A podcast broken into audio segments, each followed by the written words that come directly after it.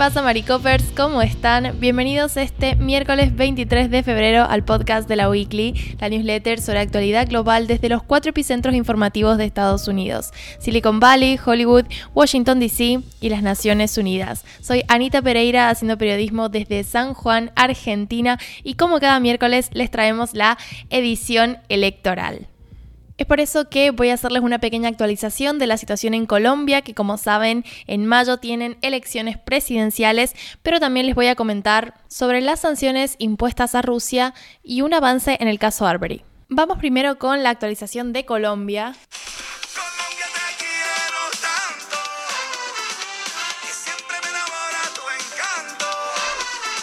Uf, no sé por qué siempre pasa eso. Bueno, decía, los comicios en Colombia son el 29 de mayo, ¿sí? La cita para la primera vuelta presidencial. Pero antes de eso tenemos un comicio previo que se va a celebrar en menos de tres semanas, es decir, el 13 de marzo, donde Colombia va a elegir a los representantes al Congreso. Ya voy a explicar un poco mejor cómo se compone el Congreso y, y cuáles son esos representantes.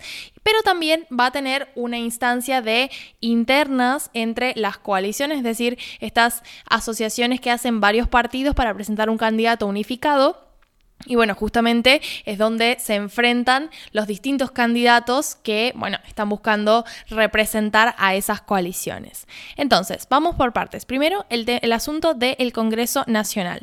En Colombia, el Congreso de la Nación es bicameral, es decir, está compuesto por una Cámara Baja, que es la Cámara de Representantes, y una Cámara Alta, que es el Senado. Igualito a Estados Unidos, salvo por la cantidad de congresistas, porque bueno, hay un total de 280 curules, que es eh, como se le denomina a los escaños, a las bancas parlamentarias en Colombia, por lo que he estado leyendo. Y bueno, son 172 representantes y 108 senadores. Lo que la particularidad del Congreso Nacional de Colombia es que se renuevan todos juntos cada cuatro años, por eso tenemos como esta instancia previa a las elecciones presidenciales, donde básicamente tota-, la totalidad de los miembros del Congreso se recambia, bueno, se somete a elecciones. Obviamente que hay muchos de ellos que pueden volver a ser reelegidos y de hecho probablemente lo sean. Hay un aspecto de la Cámara de Representantes de Colombia que me pareció muy curioso, al menos desde Argentina es un poco diferente, ¿no? Y tiene que ver con la, repartición de estos curules en la Cámara de Representantes. ¿Por qué? Porque, bueno, básicamente eh, la Constitución, es decir, constitucionalmente están asignados para la representación de comunidades indígenas un, asiento, una banca en la Cámara de Representantes y dos en el Senado. En la Cámara de Representantes también tenemos una, una circunscripción para las comunidades afrodescendientes que se traduce en dos curules, es decir, dos bancas de la Cámara de Representantes para las comunidades afrodescendientes.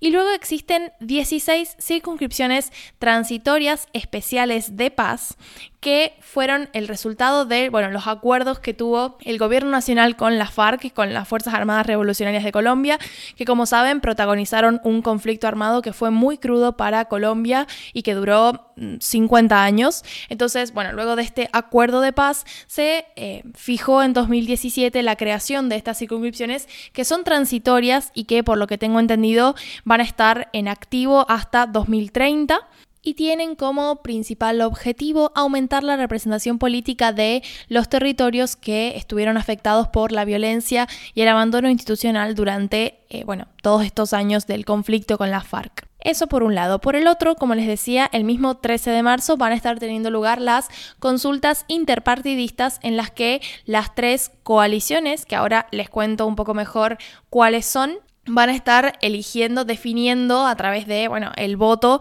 de los ciudadanos que decidan participar en esta instancia, en estos comicios, porque no es obligatorio. Y bueno, de hecho los ciudadanos que así lo elijan van a poder votar solamente por una coalición, pero bueno, de nuevo, van a estar intentando definir qué candidato es el que va a llevar el nombre de la coalición a la primera vuelta que se va a desarrollar, como les decía, a fines de mayo. Las coaliciones son tres. Por un lado tenemos la coalición de la esperanza, Equipo por Colombia y Pacto Histórico. Pacto Histórico creo que es la que más ha trascendido a nivel de medios porque, bueno, entre sus precandidatos está Gustavo Petro, que es una figura bastante conocida y uno de los favoritos para la candidatura presidencial, es el más favorecido por las últimas encuestas, pero de Coalición de la Esperanza yo les hablé en la newsletter pasada, que fue hace aproximadamente un mes, donde les conté sobre una nueva precandidata que había surgido y que tenía un historial bastante interesante, que es nada más y nada menos que Ingrid Betancourt. Ahí en la newsletter, bueno, está anexada la otra entrada por si la quieren eh, revisar. Les conté un poco más sobre, sobre su figura, sobre su pasado, su relación con la FARC y su relación con la política también. Pero lo que me interesaba contar ahora es una pequeña actualización, porque bueno, ella abandonó la coalición de Esperanza y está presentándose como candidata independiente por el Partido Verde Oxígeno. ¿Qué pasó? Bueno, básicamente eh, se desconoció, tuvo un roce bastante fuerte con otro de los precandidatos de su misma coalición, que es Alejandro Gaviria, y ella le reprochó, de hecho, eh, empezó, digamos, en un, en un debate em, que se hizo con algunos candidatos, y bueno, a partir de ahí como que la situación no hizo más que escalar, y bueno, ella lo que le reprochó es algunos apoyos políticos que Gaviria había recibido y que son apoyos de lo que se llama maquinarias políticas o lo que se hace por ahí referencia con maquinarias políticas, que son eh, organizaciones partidarias que se caracterizan por reclutar a sus miembros mediante incentivos como dinero o cargos políticos y también tener liderazgos que, bueno, controlan, mantienen un grado de control fuerte sobre la actividad de sus miembros. Entonces, eh, Betancourt lo que denuncia es un, un, cierto nivel de corrupción en estas alianzas que estableció Gaviria y que, bueno, ella no estaba dispuesta a tolerar. Entonces, en un primer momento le lanzó un ultimátum a la coalición para que la coalición se desvinculara de Gaviria. Ellos intentaron, bueno, resolver la situación y demás, pero no le soltaron la mano a este otro precandidato. Entonces, finalmente Betancourt tomó la decisión de apartarse y mantenerse como candidata independiente por, como les decía, el Partido Verde Oxígeno.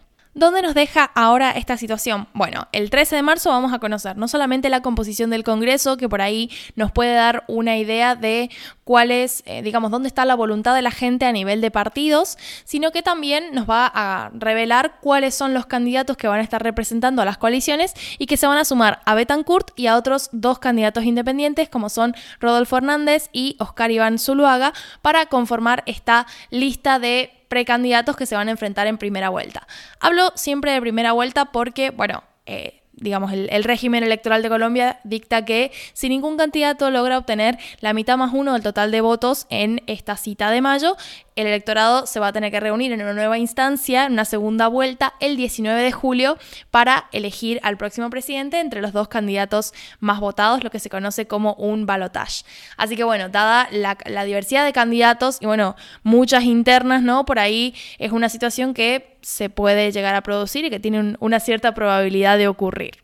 Pero en las elecciones ustedes saben que uno siempre tiene que estar dispuesto a sorprenderse y con eso paso al segundo titular que de sorpresa poco en realidad, porque bueno, para cualquiera que haya estado siguiendo de cerca la cuestión, eh, la tensión fronteriza entre Ucrania y Rusia y los últimos avances de Rusia, sabe que mm, se veía venir algún tipo de sanción por parte de Estados Unidos y también de la Unión Europea con la última decisión de Putin de enviar tropas a estas autoproclamadas repúblicas en la zona del Donbass.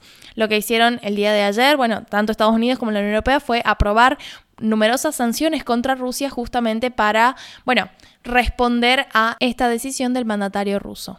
Cabe aclarar que en los países de la comunidad internacional en general, bueno, se ha manifestado un, rechazo por esta decisión de Putin de enviar tropas y de reconocer también la soberanía de estas dos repúblicas autoproclamadas porque se percibe como justamente una escalada en el conflicto y hablamos de territorios que si bien están en disputa y hay fuerzas separatistas prorrusas en la zona, bueno, evidentemente está dentro de los límites formales reconocidos por la comunidad internacional como parte del territorio soberano ucraniano.